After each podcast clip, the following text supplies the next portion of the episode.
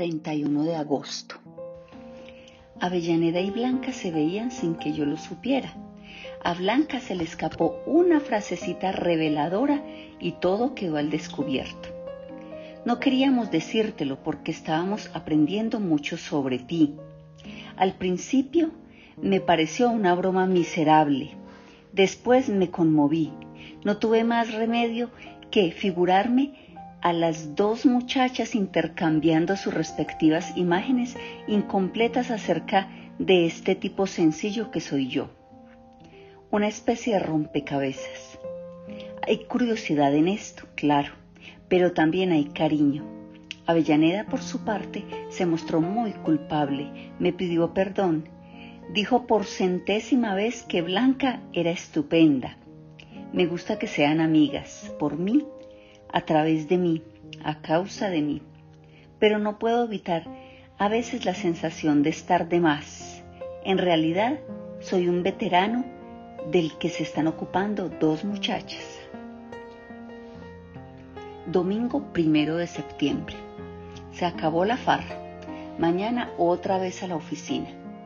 Pienso en las planillas de ventas, en la goma de pan, en los libros copiadores, en las libretas de cheques, en la voz del gerente y el estómago se me remueve. Lunes 2 de septiembre. Me recibieron como un salvador, con todos los problemas sin resolver.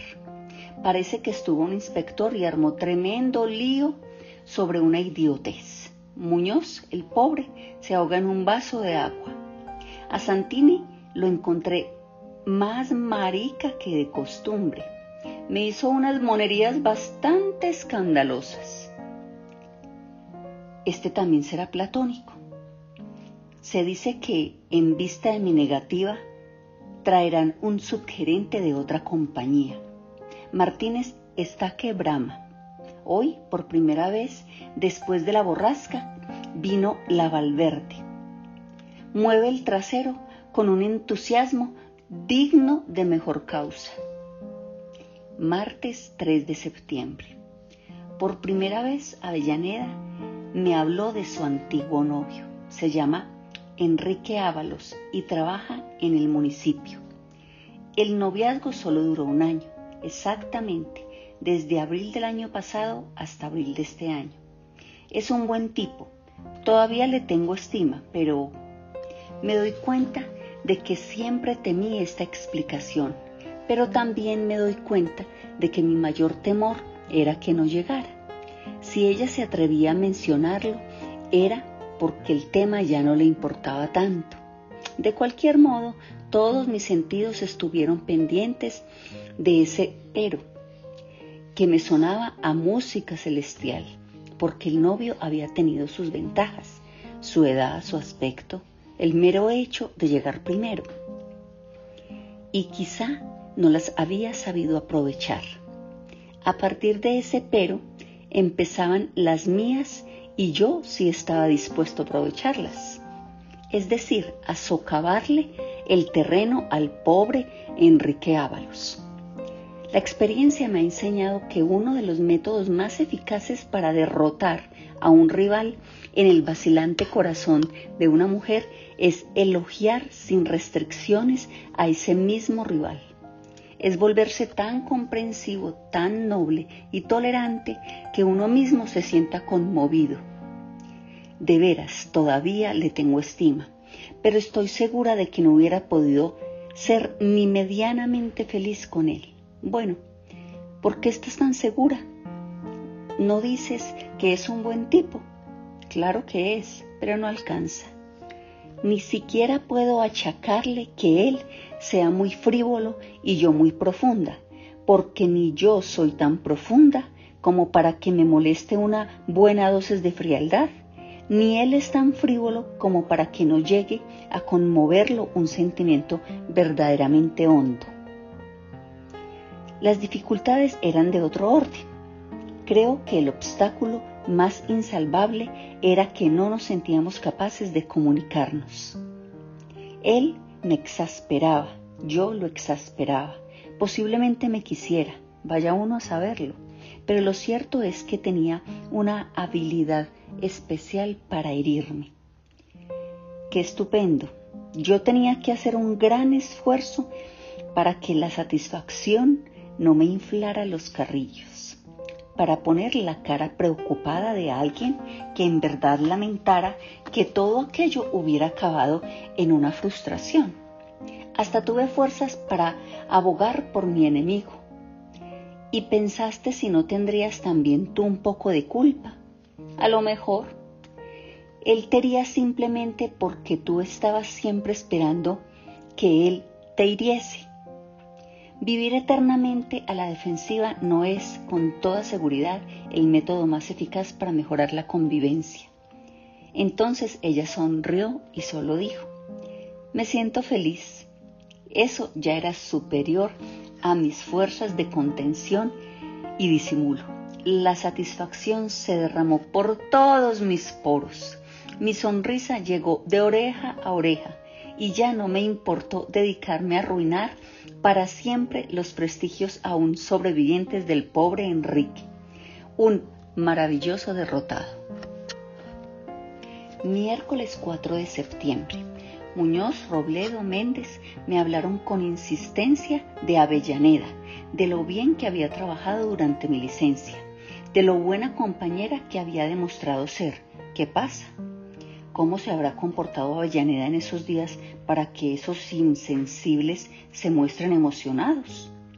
Hasta el gerente me llamó y entre otros asuntos me dejó caer esta frase distraída. ¿Qué tal esa muchacha que tiene en su sección? Tengo buenos informes sobre su trabajo. Formulé un mesurado elogio en el tono más convencional del mundo. Pero el cangrejo agregó, ¿sabe por qué? Se lo preguntaba. Porque a lo mejor la traigo aquí, de secretaria. Sonrió mecánicamente. Sonreí mecánicamente. Debajo de mi sonrisa, por lo menos, había palabrotas a granel. Jueves 5 de septiembre. Creo que en esto sentimos igual. Tenemos imperiosa necesidad de decírnoslo todo. Yo hablo con ella como si hablara conmigo mismo. En realidad, mejor aún que si hablara conmigo mismo. Es como si Avellaneda participara de mi alma, como si estuviera acurrucada en un rincón de mi alma, esperando mi confidencia, reclamando mi sinceridad. Ella, por su parte, también me lo dice todo. En otro momento sé que ella hubiera notado, por lo menos así lo creo, pero por ahora no puedo, sencillamente porque no sería cierto. Ahora sé que ella me lo dice todo. Viernes 6 de septiembre. Vi a Vignale en la confitería, muy escondido en una mesita del fondo, con una chiquilina bastante vistosa. Me saludó con un gran ademán, como para confirmarme que se ha lanzado a la aventura en gran escala. De pronto me encontré pensando, ¿y yo? Claro que Vignale es un tipo grosero, ampuloso, pero ¿y yo? ¿Cómo seré yo para quien me mire desde lejos? Salgo muy poco con Avellaneda. Nuestra vida transcurre en la oficina y en el apartamento. Me temo que mi resistencia a salir con ella se apoye más que nada en un vigilado temor a quedar mal. No, no puede ser. En un momento en que Vignale estaba hablando con el mozo, la muchacha le lanzó una mirada dura, de desprecio. Avellaneda no podría mirarme así. Sábado 7 de septiembre. Me citó el amigo de Esteban es prácticamente seguro que mi jubilación esté pronta para dentro de cuatro meses. Es curioso. Cuanto más me acerco al descanso, más insoportable me resulta la oficina. Sé que me restan solo cuatro meses de contratiempos, de balances, de cuentas, de declaraciones juradas, pero daría un año de vida porque esos cuatro meses se redujeran a cero. Bueno, pensándolo mejor, no haría un año de vida, porque ahora mi vida tiene Avellaneda. Domingo 8 de septiembre. Esta tarde hicimos el amor. Lo hemos hecho tantas veces y sin embargo no lo he registrado. Pero hoy fue algo maravilloso. Nunca en mi vida, ni con Isabel, ni con nadie, me sentí tan cerca de la gloria. A veces pienso que Avellaneda es como una horma que se ha instalado en mi pecho y lo está agrandando, lo está poniendo en condiciones adecuadas para sentir cada día más. Lo cierto es que yo ignoraba que tenía en mí esas reservas de ternura. Y no me importa que esta sea una palabra sin prestigio. Tengo ternura y me siento orgulloso de tenerla. Hasta el deseo se vuelve puro. Hasta el acto más definitivamente consagrado al sexo se vuelve casi inmaculado. Pero esta pureza no es mojigatería, no es afectación, no es pretender que solo apunto al alma. Esa pureza es querer cada centímetro de su piel, es aspirar su olor, es recorrer su vientre poro a poro, es llevar el deseo hasta la cumbre. Lunes 9 de septiembre. En la sección de ventas le han preparado una trampa sangrienta a un tal Menéndez, un muchacho ingenuo, supersticioso, tremendamente cabulero, que entró en la empresa formando parte de la misma tanda que Santini, Sierra y Avellaneda. Resulta que Menéndez se compró un entero para la lotería de mañana dijo que esta vez no lo iba a mostrar a nadie, porque tenía la corazonada de que si no lo mostraba el número iba a salir con la grande. Pero esta tarde vino el cobrador de Peñarol y Menéndez. Al abrir la billetera para pagarle, dejó por unos segundos el número sobre el mostrador. Él no se dio cuenta, pero Rosas, un cretino en permanente estado de alerta, anotó mentalmente el número y de inmediato hizo un repartido verbal. La broma que le han preparado para mañana es la siguiente. Se combinaron con el lotero de enfrente para que a determinada hora anoten el pizarrón el número 15.301 en el lugar del primer premio. Solo por unos minutos, después lo borrará. Al lotero le gustó tanto la concepción del chiste que, contra lo previsto, accedió a colaborar. Martes 10 de septiembre. Fue tremendo. A las tres menos cuarto llegó solo de la calle y dijo en voz alta, ¡Qué bronca! Le estuve jugando a la cifra 1 hasta el sábado pasado y justo sale hoy. Desde el fondo llegó la primera pregunta prevista. Así que terminó en uno. ¿Te acuerdas de las dos cifras? 0-1. Fue la respuesta de mal talante.